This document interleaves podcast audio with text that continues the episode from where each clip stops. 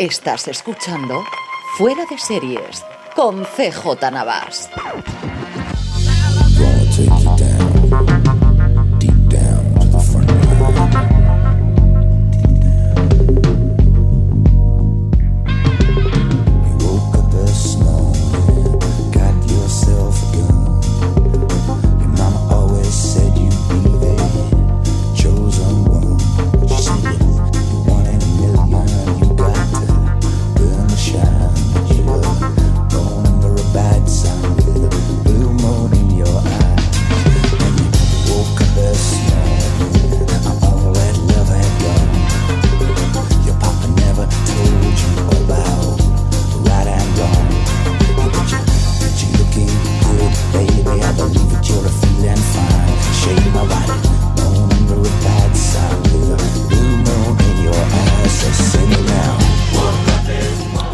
Desde la cocina del infierno en Nueva York, California, estás escuchando FDS Review, el programa en el que cada semana analizamos, comentamos y destripamos un episodio, una temporada o una serie completa. Esta semana es Jessica Jones, esta semana es el gran estreno de este casi final de año de Netflix, al menos en cuanto al universo Marvel se refiere.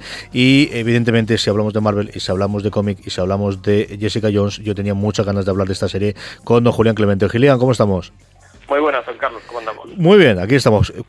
Pasando el constipado este idiota que tengo yo estas fechas en el que no sé si estoy enfermo, no estoy lo suficientemente enfermo para estar en la cama, pero tampoco estoy para hacer dando, chico, voy a acabar al final pasando más tiempo curándome la leche esta que si estuviese dos días parado sin trabajar. Pero mira, así estamos, sobreviviendo. Es que, es que los inviernos con críos es lo que tiene, ¿eh? Vive Dios, vive Dios. Yo no me lo quería. Eh, tantas cosas no te crees que te cuentan hasta que tienen los hijos después, pero una de ellas era lo enfermo. Yo recuerdo el primer año de guardería de las crías. Yo no he estado tanto tiempo enfermo en mi puñetera vida como ese invierno. Nosotros, como aquí en Alicante, el otoño dura entre 12 horas y 14 horas, no más. Pasamos del verano al invierno directamente. Pero ese invierno, tío, yo recuerdo estar más enfermo, de estar mucho más fastidiado. Pero tanto tiempo enfermo como ese invierno, ninguno. Sí, además entras en bucle, porque primero se lo coge uno, se lo pasa al otro y vuelve a empezar. Sí, sí, sí. Yo esa creo recordar, solía pillarlo a Madison, se lo soltaba a, a, su hermana, de ahí lo cogía yo, de ahí cogía a mi mujer y volvíamos otra vez al bucle. Fue, fue un infierno, de verdad, una cosa, pero, pero espantosa, espantosa. En fin, eh, vamos allá con Jessica Jones y como siempre hacemos en FDS Review, eh, primero vamos a hablar un poquito de la serie sin spoilers eh, para todos aquellos que todavía no hayáis empezado a verla o queráis tener un poquito más de información antes de poneros a, a ver los 13 episodios en Netflix de, la serie tengáis un poquito más de, criterio de, eh, lo, que nos ha parecido a nosotros la serie en completo. Como siempre, ponemos después la sintonía y a posteriori, después de la sintonía, ya sí que nos metemos en faena a destripar todo lo que han dado esos 13 episodios. Así que, eh, como siempre solemos hacer, y esta es una pregunta con trampa, es ¿cuándo fue la primera vez que oíste hablar tú de Jessica Jones, eh, Julián? Tanto de la serie como del cómic. Yo me gustaría mucho que hablases también, porque tú sí que lo leíste en su momento Alias, si yo no estoy equivocado. Eh, ¿Cuál fue la primera sensación cuando tú leíste Alias, que es el cómic en el que Jessica Jones se introdujo en el universo Marvel, como eh, cuando empezaste a oír hablar de la serie ahora?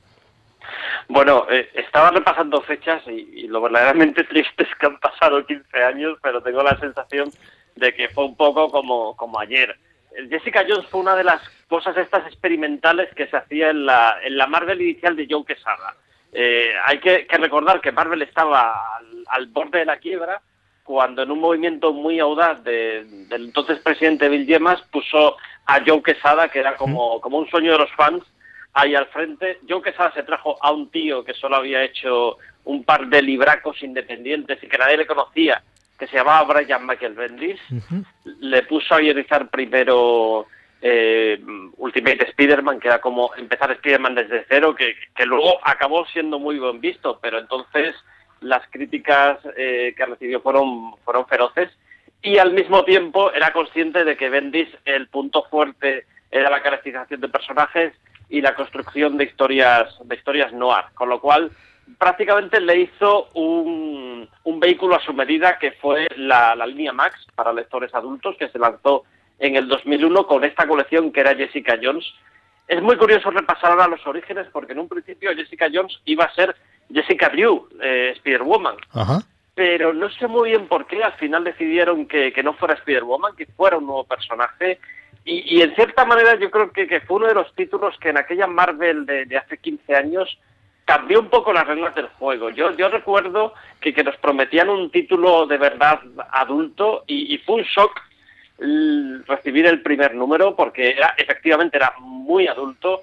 Era la primera vez, eh, yo creo que, que, en Marvel pude leer algo eh, que era habitual en cualquier título de vértigo, como podría ser eh, que dijeran fuck los, los personajes.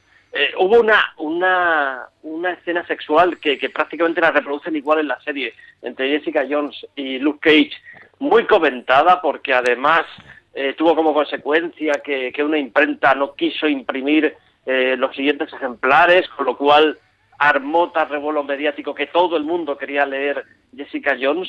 Y, ahora mismo yo creo que es un tema que se puede leer con cierta candidez, pero en aquel momento fue revolucionario. Y, era ni más ni menos lo que vemos un poquito en la serie. Ese, ese personaje que está destrozado, que está hecho polvo que en el cómic no sabes muy bien por qué y lo vas a saber mucho más adelante y que, que enseñaba el lado más oscuro del universo Marvel.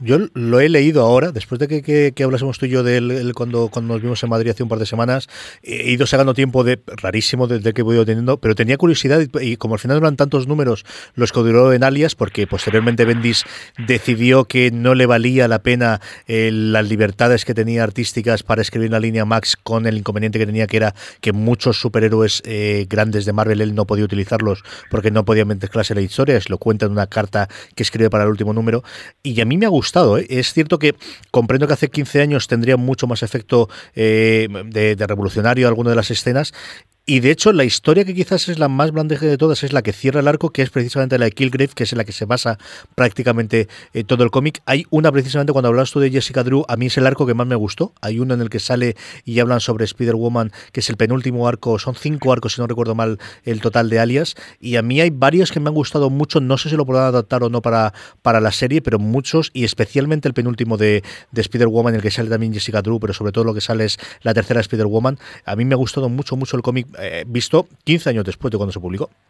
Fíjate que aquí podemos un poco hablar de las expectativas que tiene el lector de TVOs, que es un espectador muy particular a la hora de acercarse a la serie. La mayoría de la gente se acerca virgen a la serie, nosotros nos acercamos con el TVO leído. Yo a priori pensaba que, íbamos a encontrarnos con un procedimental, que íbamos a tener casos autoconclusivos y que probablemente hacia el final de la serie tendríamos a Killgrave y, y ha sido justo lo contrario. Hemos tenido una temporada monográfica dedicada al, hombre púrpura y, yo creo que esos casos que con los que Bendis introdujo al personaje en los, en los primeros números o lo han dejado para una segunda temporada o han visto, mira, vamos a poner todo eh, toda la carne en el asador, no sea que no tengamos una segunda temporada y vamos a contarte las claves del personaje, que es algo que yo he echado de menos en la serie. A mí me hubiera gustado que el misterio que rodeaba a Jessica Jones, por qué estaba así, por qué estaba en ese punto de su vida, eh, se hubiera alargado un poquito más y prácticamente desde el primer capítulo ya sabemos cuál es el motivo. Sí tenemos idea de, por dónde funciona y es cierto que eh, durante muchas ocasiones es un mano a mano entre él y Killgrave que a mí me ha gustado mucho más eh, eh Tenant eh, que lo que el poquito que he leído yo en el cómic. El, personaje de Killgrave del hombre púrpura, como decías tú, que es curioso porque yo no sé si para diferenciarlo o será algún problema de derechos o lo habrán querido hacer a propósito. En el cómic es con dos sellos directamente de matar, mientras que aquí lo, en toda, yo lo, vi la primera vez con los subtítulos, pero luego cuando miras la nota oficial de Netflix en todos los sitios aparece Killgrave con una única L. A mí me ha gustado mucho cómo lo ha llevado Tenant adelante, aunque hablemos en spoilers, que ahora entraremos en la segunda parte. Pero en general, ¿qué te ha parecido la, temporada? Ya me has dicho que te ha faltado el, alargar quizás el misterio más de Jessica Jones y la parte procedimental que la esperaban más. ¿Te ha gustado más? ¿Te ha gustado menos? ¿Cómo lo has sentido, Julián? Yo lo he visto muy en la línea de Daredevil. No me ha gustado tanto como Daredevil. Creo que en algún momento eh, le cuesta mantener, porque desde el principio te sube mucho la apuesta y le, cuenta, le cuesta mantener esa apuesta durante 13 capítulos, más y me cuando te están narrando un único arco argumental y en algún momento flojea, pero yo creo que es, que es una serie muy arriesgada, que, se atreve con un tema que es lo último que te puedes esperar en una serie de, superhéroes, que no deja de ser eso, como es el tema de, del, del, maltrato. Eh, yo creo que uno de los temas fundamentales en, en esta serie es el, es el maltrato, aunque nunca lleguemos a verlo con esas, con esas palabras y, creo que es muy valiente en ese, en ese aspecto. Vamos a hablar de todo eso, pero yo creo que es el momento ya, como hacemos ya más o menos sobre los 10 minutitos, aunque quiero hacer un comentario más sin spoiler, pero yo creo que podemos poner ya la sintonía de esta Jessica Jones y la vuelta eh, hablamos con Julián un poquito de las tramas, de los personajes, de los actores que las interpretan y qué sensación nos ha dado la serie completa y, como os digo, a la vuelta de la sintonía. Un pequeño parón en el programa para, eh, como todas las semanas, recordaros que fuera de series es posible gracias al patrocinio de Transplant. Transplant es vuestra eh, tienda de ropa streetwear, vuestra tienda de ropa moderna actual. Y no solo streetwear, porque yo precisamente hoy llevo un, jersey azul chulísimo que me he comprado, mm, que me queda tremendamente estiloso. Está feo que no lo diga, pero la verdad es que estoy hasta guapo con él está de aquí. Y ya sabéis que yo tengo una cara para la radio y que siempre la he tenido. Pero oye, eh, no, no, Andrés me está mirando desde la becera y me dice que sí, efectivamente. ¿Cómo podéis hacer eh, Transplant? Además, Transplant, sabéis que si entráis desde transplant.com barra podstar y utilizáis el cupón de descuento FDS, tendréis un 10% de descuento incluso en las prendas ya rebajadas. Echarle un ojo a todo lo que tienen. De cara a Navidades es un muy buen sitio para que encontréis esa eh, típica prenda de ropa o guantes o gorritos o cualquier otro complemento que queráis con el que quedaréis de verdad muy muy bien eh, con vuestros seres queridos. Eh, dentro de nada tendremos más novedades de Transplant. Para este entonces, como os digo, transplant.com barra podstar y utilizando el cupón FDS un 10% de descuento, incluso las prendas rebajadas. Buscar el jersey azul, buscar el jersey azul que veréis que, que, que queda, que de verdad que queda muy bien.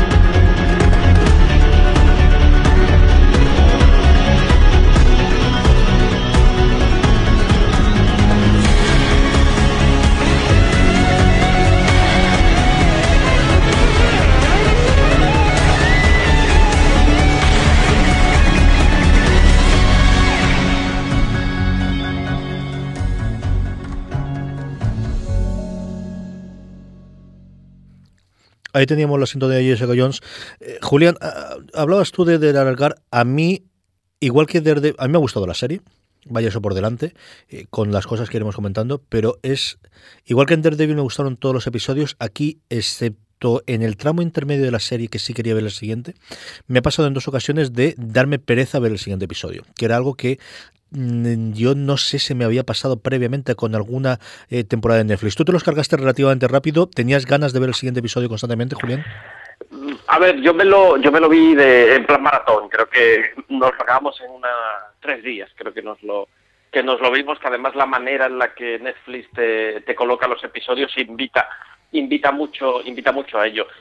No tanto entre episodios, pero sí es verdad que hay un momento dado en que tienes la sensación de que, de que te están estirando el chicle, de que te están alargando el, argumento. Lo que creo que en cierta manera también eh, vemos paliado con, con, la manera en la que nos muestran a, a Kilgrave. Eh, yo creo que es, que es uno de los psicópatas más interesantes y originales que hemos que hemos visto hace hace tiempo. Eh, es gracioso ahora que sale lo de Kilgrave porque el hombre púrpura, que, que era originalmente pues un enemigo de Daredevil de, de los de los años 60 y era un tipo bastante ridículo que veías como pues nada, eh, atracaba bancos y, y cosas así de la, de la manera esta tan sencilla de llegar al banco y darme todo el dinero y tal.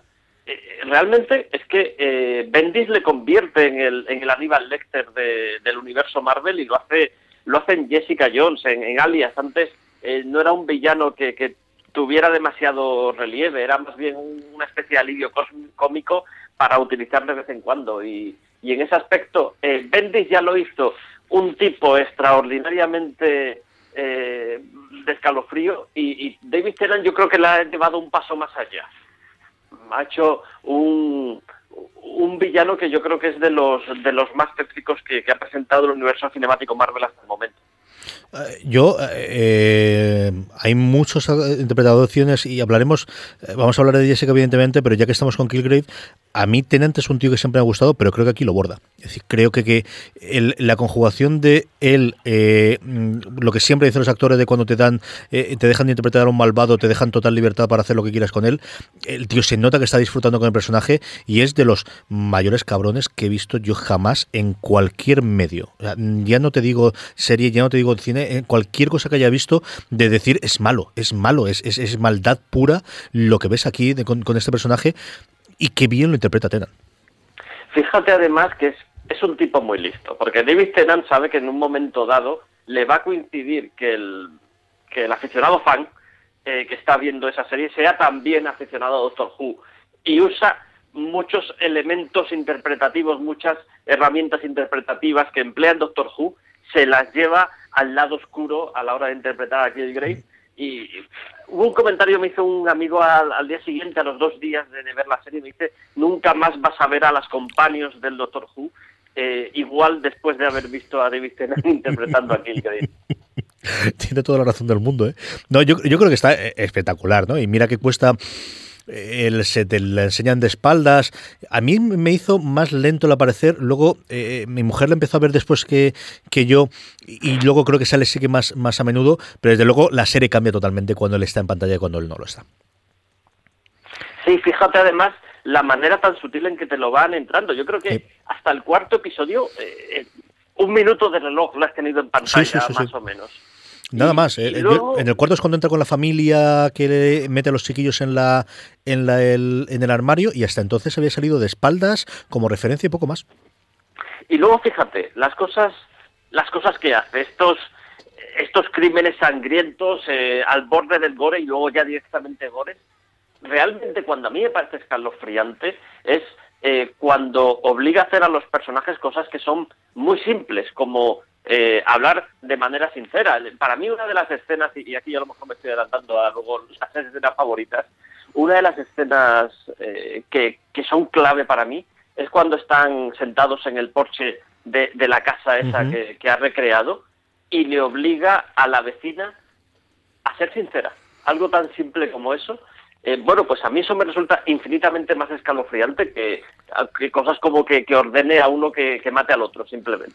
Esa escena es brutal. Desde luego, el, cómo te dice, está contando la película, la, la este dice, pero es de verdad. Y el otro dice, no, ¿por qué haces esto? Porque, eh, luego lo hablaremos si quieres en, la, en las escenas, porque necesito sentirme importante que la gente me escuche. Es, de, la soledad absoluta, de, cómo una persona se inventa cualquier cosa con tal de que le escuchen, ¿no? Al llegar a determinada edad o en determinada circunstancia. Hay varias escenas como esas, con Luke Cage tiene también alguna, de, con sus pobres padres, sobre todo con el padre, en el que tienes el ese, ¿no? El, jugar con la sinceridad, que es una cosa que sí que hace bastante la serie. Jessica, hablemos de Jessica y hablemos de Christine Ritter. ¿Es la Jessica Jones que tú esperabas? ¿Es la actriz para interpretar a Jessica Jones que tú esperabas? ¿Qué te ha parecido ella? Pues aquí jugamos un poco con las expectativas. Yo creo la Jessica Jones de, los tebeos eh, es curioso, esto es lo que, lo que tiene el cómic, que cuando se vuelve más comercial suelen embellecer a los personajes. Eh, la Jessica Jones inicial pues era eh, una chica de, mediana edad que, podía ser atractiva, pero no era no era un cañón de, mujer. Y, es, es verdad que a lo largo de los años la han ido la han ido embelleciendo, pero ya una vez ha pasado ha pasado alias, ¿no? Y, en cambio Christine Ritter eh, es una chica que mm, la imagen esa primordial de Jessica Jones es es mucho más joven, es mucho más guapa, pero consigue eh, darle la dimensión que, que creo que tiene el personaje y, sobre todo esa complejidad que tiene varias capas, aunque ella eh, se, cubra con, con ese, ese barniz de, eh, de, mala educación, de, manera de, ser una tipa dura, eh, la, complejidad que es capaz de darle al personaje. Yo tengo sentimientos encontrados. Hay momentos en que me parece la mejor actriz del mundo interpretando un papel hecho a su medida y veces en las cuales no puedo con ella. No sabré decirte por qué, no sabré decirte en qué situaciones. a mí me encantó ya en Breaking Bad, en, The Beach in parte en 23 me pareció una comedia que no tuvo su continuidad, pero que no estaba mal. Y aquí de verdad hay momentos en los que creo que solamente podía interpretarlo ella y nadie como ella. Y hay otros momentos en los que no sé por qué no me encaja.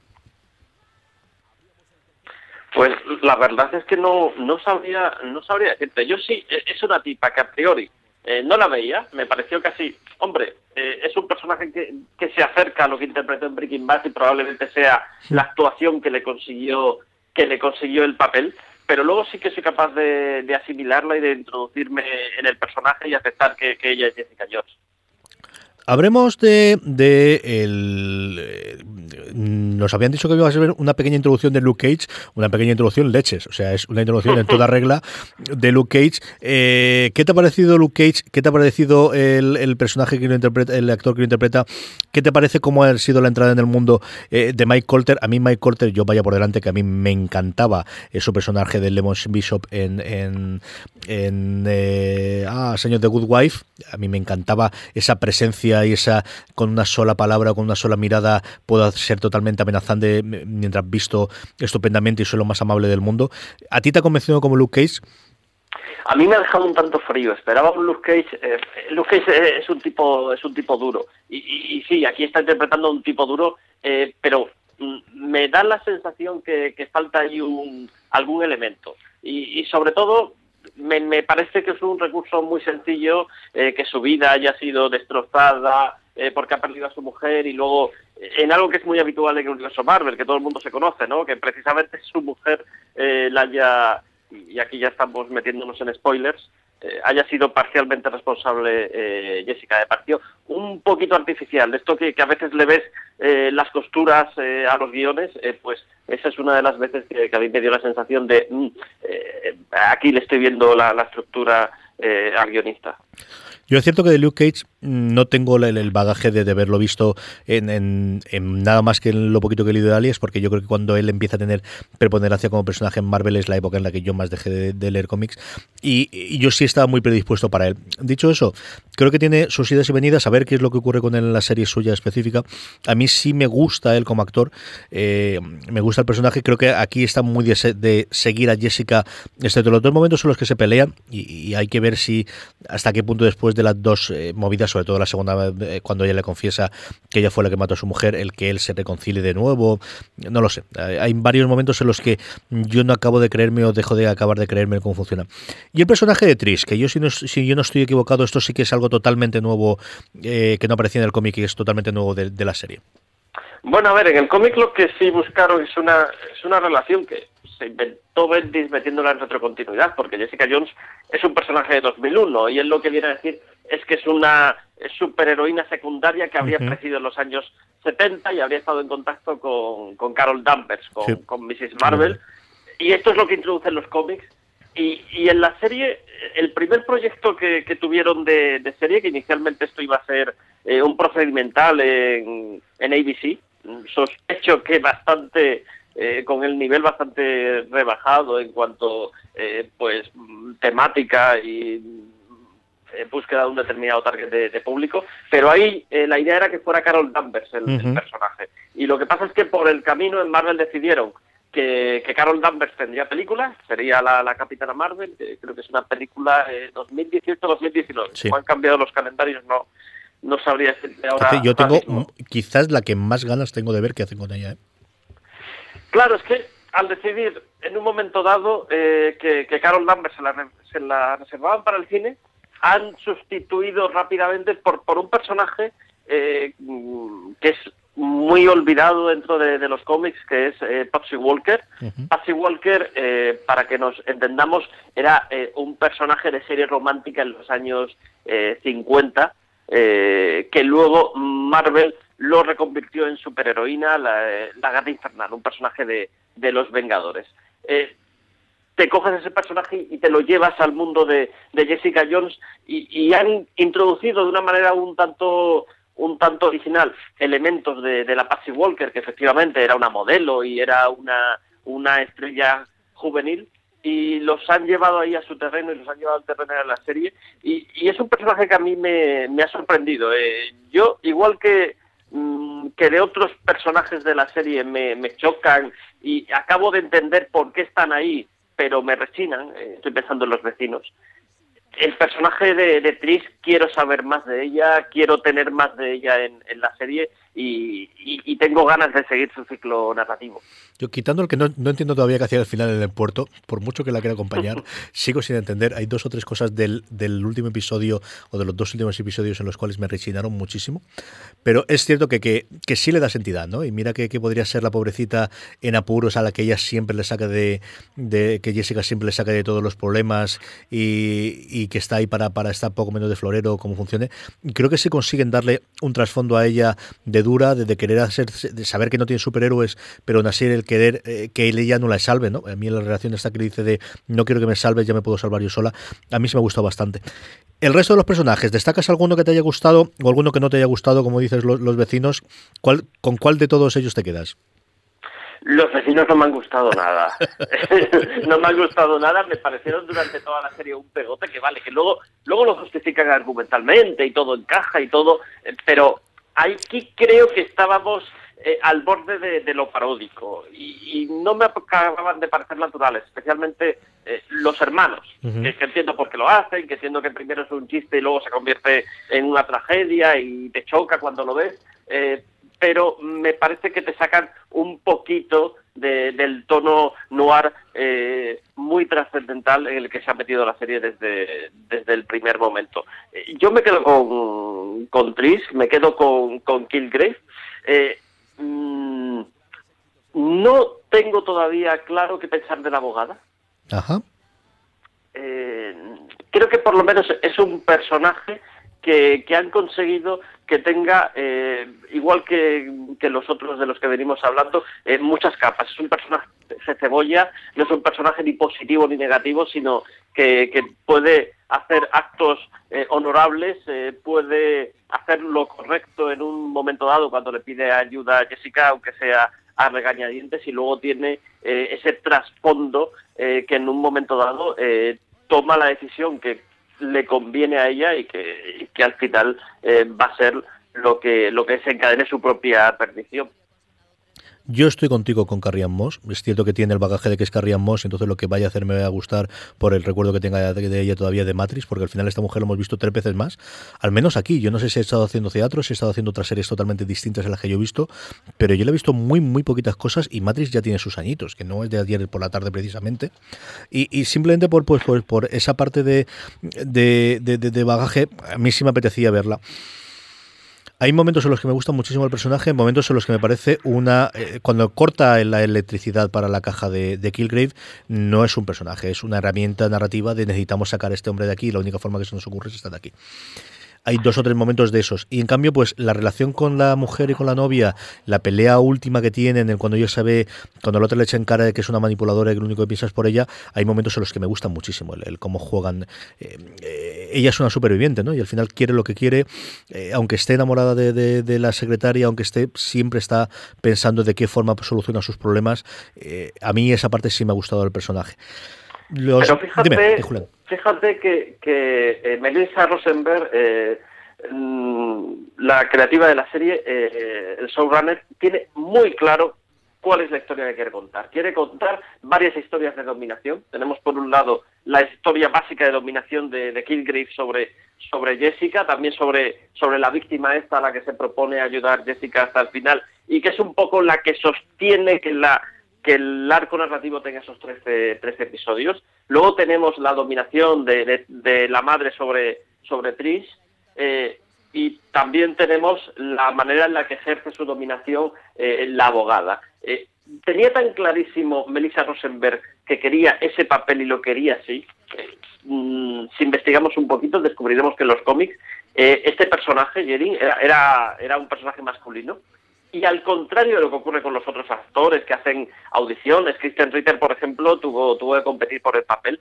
Eh, con el caso de Carrie Moss, fueron a buscarla. Le dijeron, oye, este papel lo hemos hecho para ti y queremos que estés aquí. Eh, la creadora es una tía con un currículum curiosísimo, porque Melissa Rosenberg, lo más conocido de ella, bueno, lo más visto con diferencia, es que ha sido la guionista de prácticamente toda la saga Eclipse, así que es una cosa que dices de principio de dónde viene, pero luego en televisión ella ha sido, ha estado en su momento en OC estuvo mucho, mucho tiempo en eh, Dexter. Yo, de hecho, si no recuerdo mal, ella estuvo en la época de Dexter. Dexter tuvo una época en la cual cambiaba de showrunner todas las temporadas porque se acababan quemando a partir de la tercera o la cuarta temporada. Entonces siempre era alguien que había estado en el equipo de guionistas la temporada anterior, le iban poco a poco colocando el disparadero y ahora dices, bueno, y esta temporada eh, dirijo yo, la siguiente la dirigirás eh, como showrunner toda la temporada tú y luego sales. Y yo creo que eso fue una de las de, Rosenberg. Lo que no sé si fue una de las temporadas malas o una de las temporadas menos malas de las últimas, ¿no? Pero, pero estuvo haciendo estas cosas sobre todo por la parte de, de Kilgrave. Yo creo que sí que en ese sacó bastante, ¿no? Y, en, alguna otra cosa que sí ha estado, eh, eh, eso es las dos cosas más conocidas de ellas.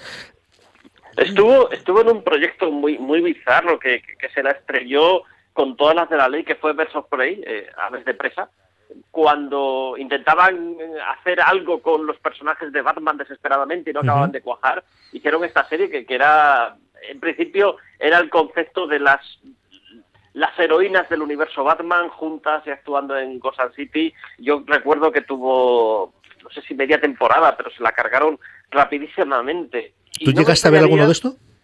Pues creo que, llegué a ver el principio y, no pasé de ahí, porque tampoco, aparte de que las niñas eran muy monas, tampoco, tampoco invitaba mucho más.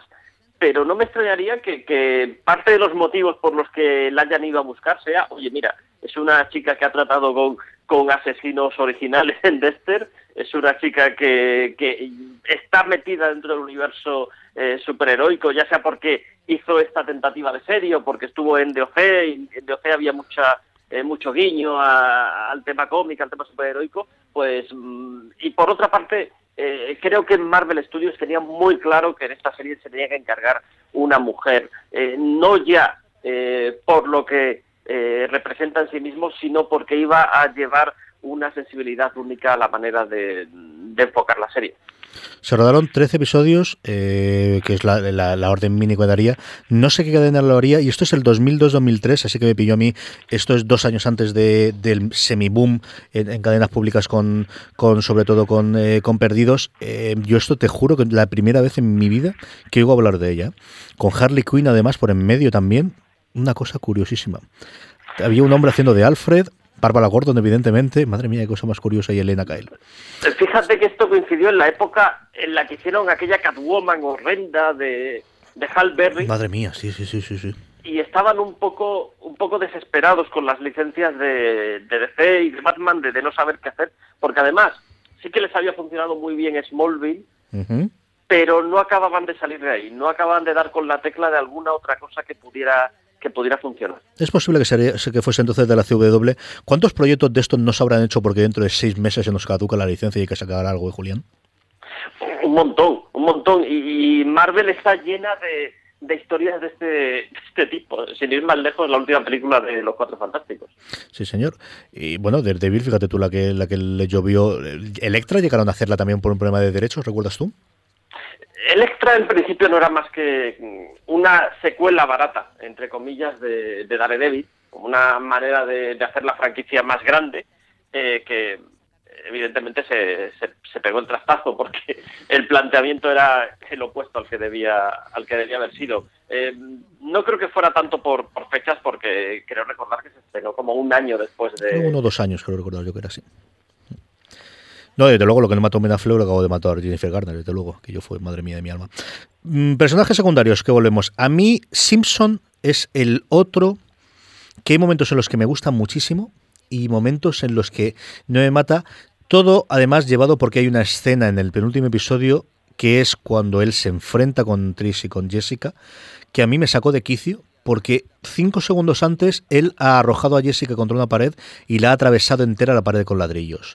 Y de repente Trish y Jessica se encierran en el baño que tiene una puñetera puerta de madera, que además sabes cómo son las puñeteras puertas de madera en casa de Jessica Jones, porque se rompen todas eh, tres o cuatro veces en cada episodio y no puede tirar abajo la puerta de madera y dije, no puede ser, ¿qué me estáis contando? Fíjate, este es uno de los personajes que a mí me ha ocurrido lo mismo que me pasaba con, con los vecinos, de esto de todo tiene que estar relacionado, que es eh, yo creo que el aspecto eh, más negativo y que menos me ha gustado de, la serie.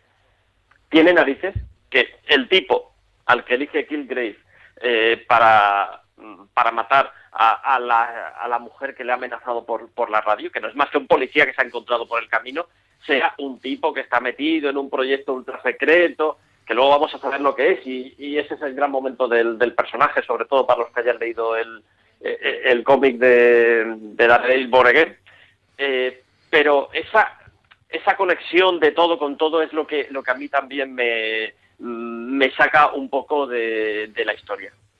Eh, eh, me, cuéntame spoiler, me da lo mismo exactamente. ¿Qué es esto del IGH que a mí me tiene sin vivir? Ya no sé en dónde, qué foros meterme. Cuéntame, a la gente que no quiere oírlo, saltaros tres minutos o cuatro minutos, pondréis en las notes. Pero tú, ¿cuál es tu teoría o cuál es la realidad que tú sabes de la organización esta del IGH, que es la que le está dando las pastillas rojas y las azules como si esto fuese otra vez Matrix? ¿Qué, qué hay esto y qué podemos tener en el futuro, Julián?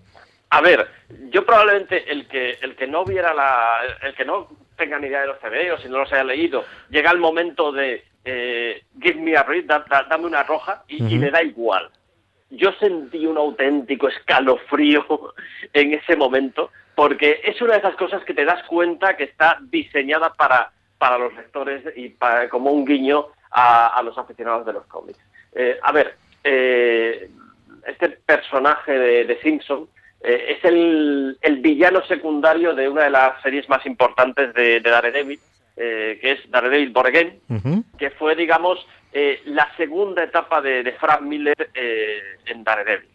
Frank Miller, en sus primeros años como, como autor, estuvo en Daredevil una larga temporada de tres años, luego se marchó a DC, donde hizo sus, grandes obras como Batman Año 1, Batman Dark Knight, Ronin, y vuelve a Marvel para hacer una pequeña historia, una pequeña gran historia de Daredevil, que es Daredevil Born apenas seis capítulos con David Mazzucchelli, con el cual ya había hecho Batman eh, año 1, y es un grandioso enfrentamiento contra, contra Kingpin, que yo estoy convencido que tarde o temprano acabaremos viendo adaptado al, eh, a la televisión.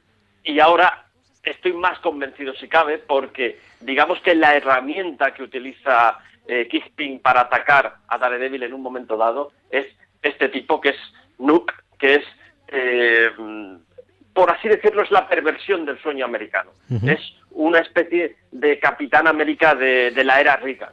Es un tipo al que, al que básicamente han modificado eh, física y mentalmente para que sea una máquina de, matar y una máquina de, matar además patriótica. Eh, Nuke en los, en los cómics, eh, podemos hacer una búsqueda en Google y, rápidamente nos vamos a encontrar una imagen de, él si buscamos Nuke Daredevil, eh, es un tipo que lleva tatuada la bandera de Estados Unidos eh, en la cara y que eh, para ponerse a tono, como, como ocurre en, la serie, se toma una pastilla roja y para calmarse se toma, se toma la pastilla azul. Y, tiene la frase esa de dame una roja, que es cuando sabes que se va a volver loco y va a entrar on rampage.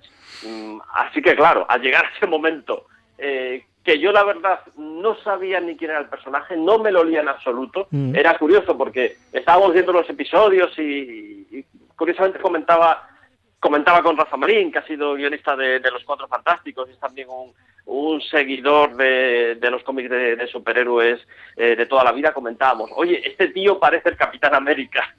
y curiosamente lo que es es el lado oscuro del, Capitán América. Mm, así que es la presentación de un personaje que más adelante estoy convencido que vamos a ver en, en Daredevil y al cual han ligado a, Jessica a través de esta, de esta organización que básicamente es un proyecto clandestino del, gobierno americano. Es, es cierto, al verdad que yo cuando empezaba en él digo, me, suena a alguien y claro, era el Capitán América, es que al final eh, tienes la misma imagen, y no había caído con, el, con eso hasta ahora. A mí ha habido momentos en los que me ha gustado muchísimo tanto el personaje como él, y es cierto lo que dices tú, ¿no?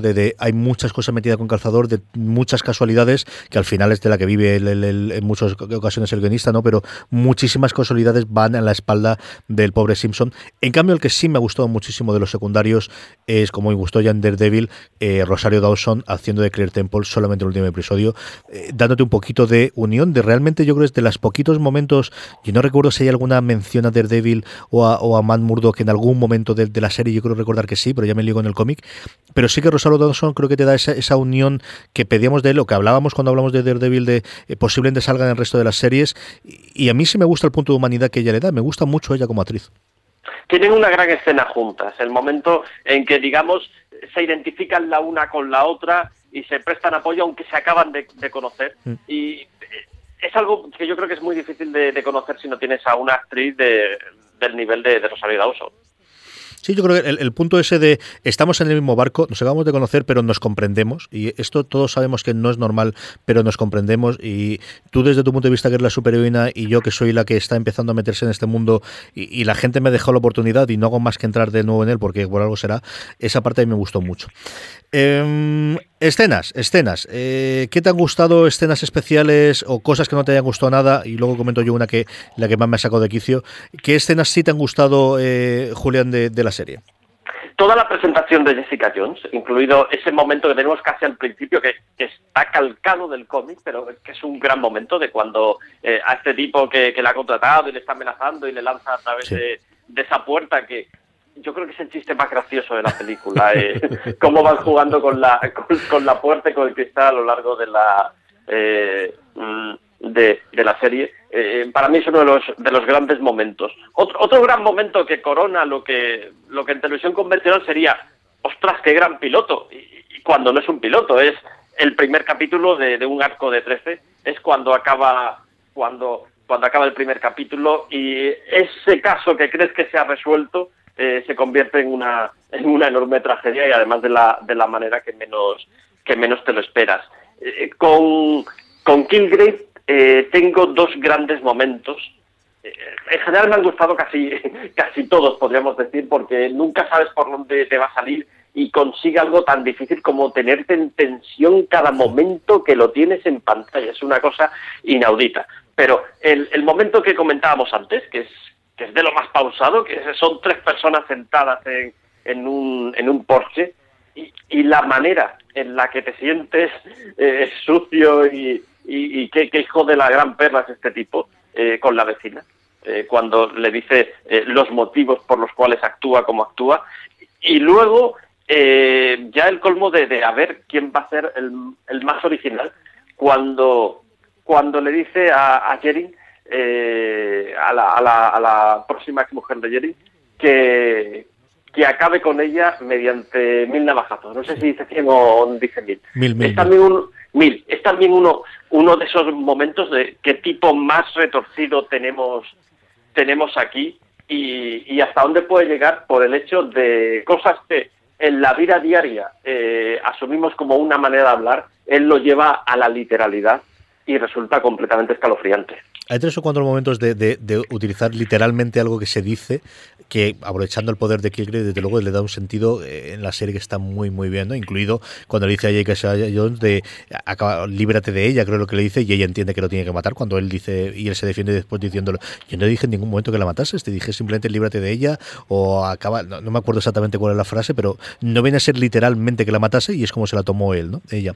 A mí hay dos momentos que me gustan muchísimo de él, aparte de todos esos, por el cambio de registro. Me encanta el episodio en el que salvan a los críos con el, tío, sonado de la, escopeta, en el que lo ves él disfrutando de podría ser eh, superhéroe y disfrutaría de ello si fuese contigo a mi lado.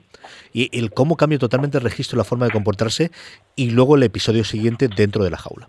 El, el cómo no es solamente un tío con el poder de convencerse, sino además es un tío tremendamente inteligente que sabe lo que tiene que hacer para salir vivo de una situación en la que no se encuentra habitualmente, en la que él está en, en franca minoría, hasta que mm, logra ver dónde está la pieza que él puede jugar, que en primer momento es Hogarth y luego con los padres. A mí me fascina ese episodio de, la interpretación de él y, lo bien construido de guion que está. Esos son los dos episodios que a mí me hicieron con la serie. El sexto me gustó, pero sobre todo el séptimo, que es el de toda la casa, como comentabas tú antes, que acaba cuando ella lo encierra, y el octavo, que es el de en el tanque, me parecen los dos mejores episodios de toda la serie. Sí, y fíjate, yo creo que, que un poco la fastidia luego cuando te repiten otra vez todo el esquema de le capturo y consigue escaparme. Eh, eh, yo hay un momento dado hacia el final de la serie que, que pierdo casi la cuenta de las veces que, que le ha capturado y que consigue escaparse. Sí, sí, eso yo, yo creo que la escena de la furgoneta al principio que eh, está bien por en el sentido de te indica que es lo suficientemente inteligente para no tener a todo el mundo controlado alrededor, sino otros simplemente pagados. Y es una buena idea, el, de eh, a muchos los tengo controlados, pero otros simplemente la forma de control es pagarles. Y de esa forma, aunque yo entre en inconsciencia o me pase cualquier otra cosa, eh, puedo salvarlo sí sufre la serie demasiados momentos en los de lo capturo, lo dejo, lo capturo, lo dejo, lo capturo, lo dejo salir. A mí me recuerda mucho y hay muchas distancias, no sé por qué me por qué me llegó esto a la cabeza, pero lo que me llegó a la cabeza fue la primera temporada de Americans, una cosa que se le criticaba mucho y es cierto que al final eh, cansaba era constantemente ellos estaban juntos separados, juntos separados, juntos separados y es algo que al final cansa. Yo creo que también es, es el formato. Por eso yo hubiera echado, eh, eh, yo he hecho falta un poco lo que tenemos en el cómic. Eh, no ir tan deprisa al grano. En el cómic, eh, Bendy se reserva a Kilgrave para el último arco argumental y, mientras tanto simplemente te, te, cuenta el mundo de Jessica Jones, te explica cómo ella está imbricada en el universo Marvel, en la parte oscura del universo Marvel, que eso, por desgracia, creo que no lo vemos en la serie y no acabo de entender por qué han elegido a propósito eh, no insertar la serie en el universo cinemático de una manera tan profunda como podría, podría haber estado, sin necesidad de, recurrir a, ni, a los personajes principales eh, ni, ni, a las grandes tramas de los Vengadores, simplemente, pues a lo mejor, eh, siguiendo un poco la mecánica que utiliza Agentes de SEAL, aunque fuera con, con, mayor acierto.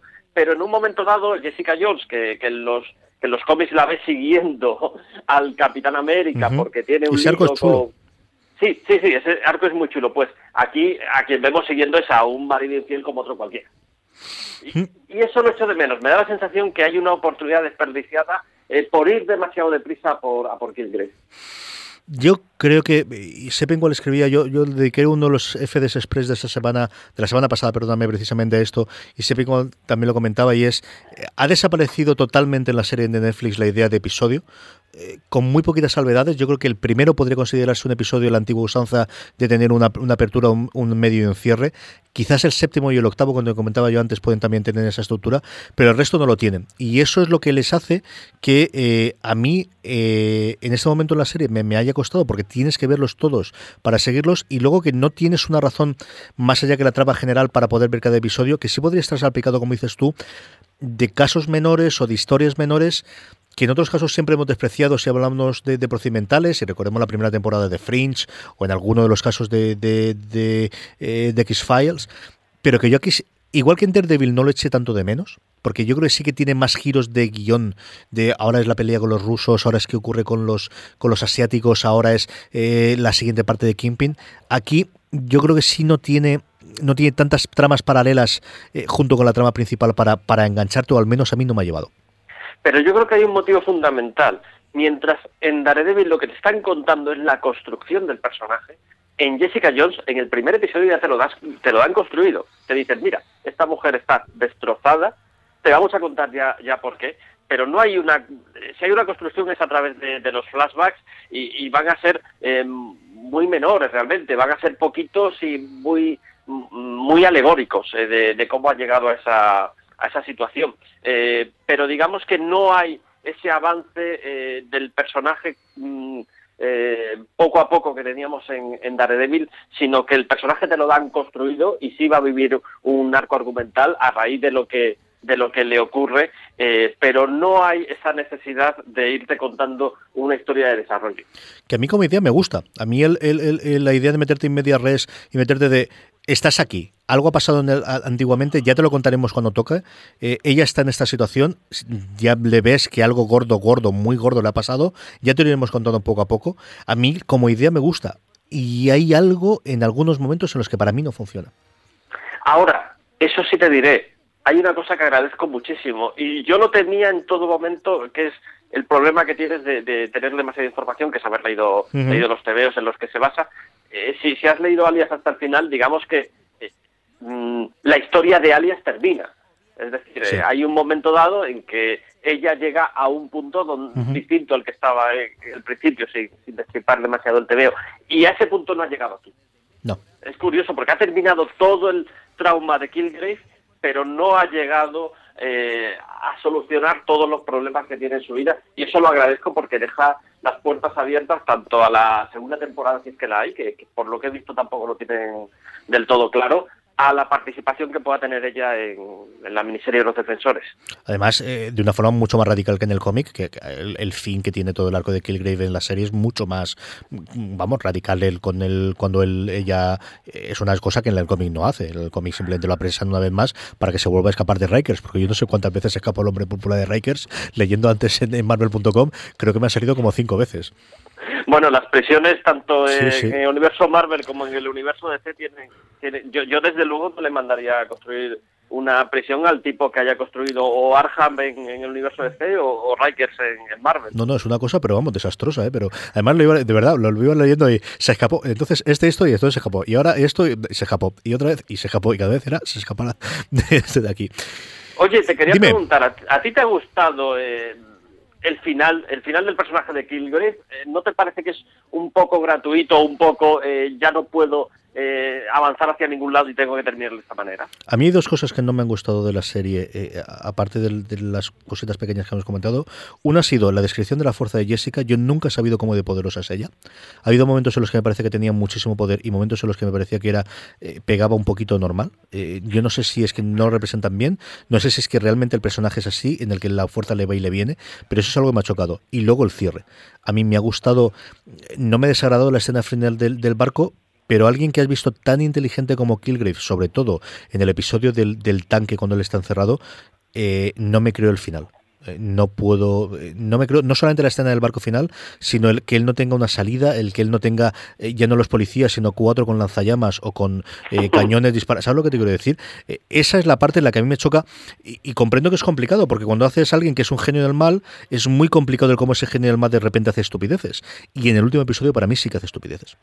¿Y no te parece también un desperdicio? Es decir, no es un personaje que valdría la pena haberlo utilizado, no sé si, en otra serie de Jessica Jones, porque hubiera sido quizás repetitivo, pero en otro momento del, del universo eh, cinemático. Yo creo que aquí están, como comentamos en Daredevil, en, en se cargan a todo Dios. ¿eh? Yo lo de Ulrich en Daredevil, yo todavía sigo sin comprenderlo. Entiendo dentro de la serie, pero es un personaje como te ocurre a ti, a mí es un personaje que me encanta. Entonces, eh, el que aquí lo hayan matado, yo supongo que será un tema de que Tenant dijo esta serie ya está.